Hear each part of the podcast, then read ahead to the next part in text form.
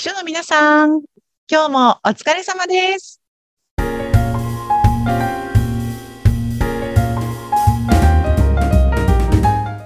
秘書の皆さん、こんにちは。秘書寮編集長、佐々木です。こんにちは。インタビュアーの山口智子です。佐々木さん、今日のテーマ、私、ものすごく気になるんですが、佐々木さんからおっしゃってください。はい。なんかね、もう4月、新年度も始まって5月ね、ゴールデンウィークも終わって、また、へ平常運転とか通常運転に戻ったと思うので、皆さんなんかうっかりミスをしないように今日はちょっとツールをご紹介したいと思うんですけど、はい。LINE の中のアカウントでリマインくんっていう機能があるんですね。うーん。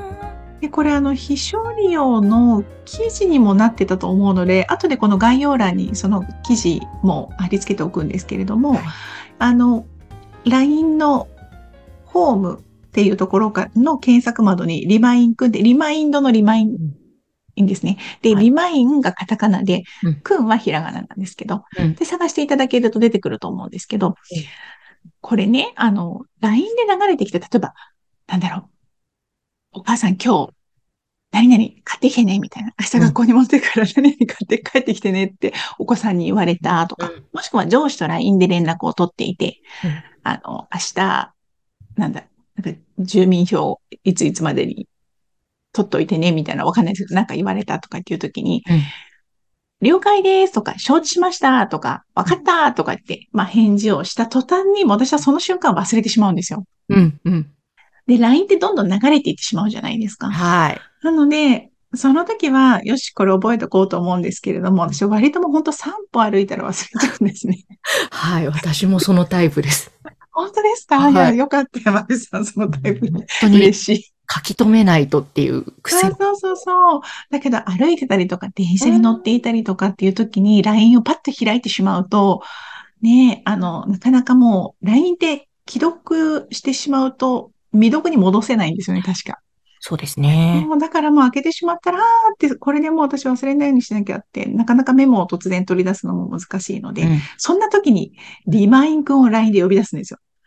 で、普通にリマインくんとなんかお友達同士みたいな感じで繋がっていて、そのリマインくんに、うんえっと、思い出したいことをこう LINE で送るんですね。だから例えば、来週の水曜日に上司に住民票を渡すこととかうん。って送ると、リマインくんから返事が来て、いつ教えてほしいの？って聞いてくれるんですよ。へえ。来週の水曜日って言うと、じゃあ来週の水曜日の何時何分に言うねって言ってくれて、リマインくんが覚えててくれるんですよ。でその時間になると、リマインくんから LINE がピョロって入って、上司に住民票を渡す時間だよ頑張って って言われるんですよ。何それすごいですね。そうそうそう。なので、何かこれ忘れちゃいけないっていう時には、とにかくリマインくんに LINE を送るようにしていて、はい。これでなんか、こう私はミスとか、うっかり忘れちゃったっていうことがなくなりましたね。ええリマインくん、すごい感動しました。そんな機能があったんですね。そうなんですよ。で、ちょっとだけなんかね、か、こう、言葉尻とかも変わったりとかして、うん今すぐやってとか、なんかなんかキュンキュンしますね。そう。リマインくんは男なのか女なのか、お男か、くんだから。うんそう。そう、なんかちょっと、リマインくんが人格を持ってね、あの、教えてくれるんですよ。すごい。もうなんか自分の秘書みたいな感じですね。ああ、本当そんな感じです。で、これね、私も、あの、秘書利用のライターさんである秘書さんから教えてもらったんです。この機能、便利だよって。で、私も使ってみて、これは便利だと思って、本当に今、ちょっとしたこと、まあ、あのいろんなやり方で連絡って来ると思う。電話が来る時もあるし、LINE で来ることもあるし、うんうんね、スラックとかメッセンジャーとかチャットワークとか、いろいろね、なんかこう、連絡が来て、はい忘れちゃいけないっていう時には LINE を立ち上げてリマインくんを呼び出すっていう風にしています。それはいい。いや、本当にこういろいろアポイントね、誰かとズームで打ち合わせってダダダって重なるときで、その移動中で、ああ、もう後でメモしようとか、とりあえずそこだけ画面写メ撮っとこうってするけど、それでも忘れて、こう、ダブルブッキングを起こしたことが過去にあったんです。でもそれからはもう、動いてても立ち止まってメモするみたいにしてたけど、それもめんどくさか大変だったりするから、そんな時にリマインくんですね。そうなんですよ。で、なんかその今はメモできないとか、あの、今車運転まあ車運転中 LINE も見ないか。なんかわかんないけど移動、歩いててみたいな時には、じゃあ何時何分だったら私立ち止まるなとか、うん、何時何分だったら会社のデスクに座ってるだろうなっていう時間にリマインドしてくれるように、リマインドに頼んどくんですよね。そうそう。なんとかさんとのミーティング調整とか、まあ何でもいいんですけど、なんとかさんに電話すること、あとあの、よくあるのが、上司から会食のお店の手配しといてって、ここのお店お願いねって言われて、でもその時点では、まだ昼間だったりすると、夜のお店って空いてなかったりするんですよね。ああ、そっか。そういう時にもリマインクに、じゃあ今日の夕方5時半にリマインドしてねって言うと、うん、そうだそうだ。あそこのお店に予約の電話しなきゃいけないんだった。気がついて、あのミスがなくなると。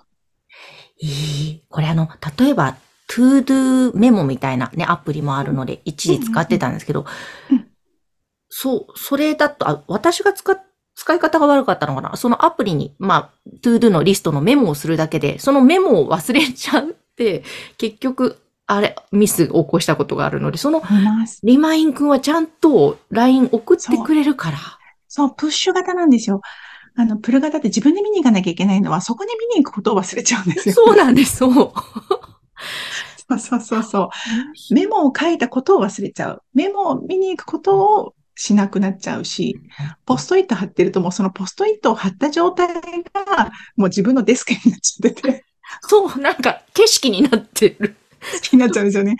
でもなんかちょっと目がいかなくなっちゃったりとか、ああ、ここにこんな大きくポストイットで貼った後に私忘れてるみたいなことって、ちょっと私だけかなと思ってたんですが、あの、私は割とそういったうっかりミスだったりとか、そういうことが多いので、本当にこう自分に何重にも保険をかけてやるようにしていて、うん、そうなんです。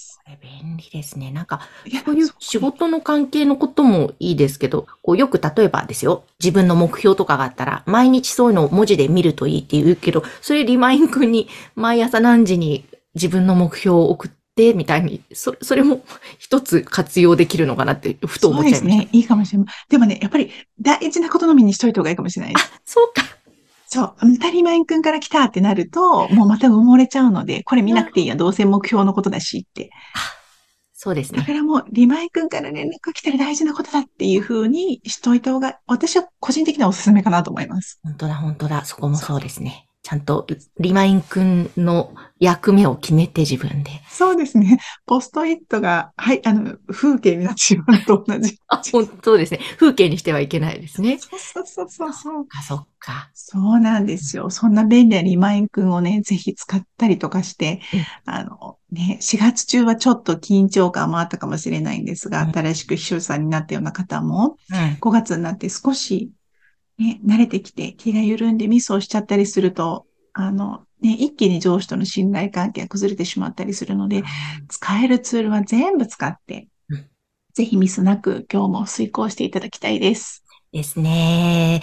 えー、ぜひ、まあ、そんなリマインクも含めて、いろんな秘書さんにとってのプラスな情報、これは秘書リオのね、サイトにもたくさん載っておりますので、ぜひアクセスしてください。番組概要欄にホームページ掲載しています。しています。今日も佐々木さんありがとうございました。はい、山口さんありがとうございました。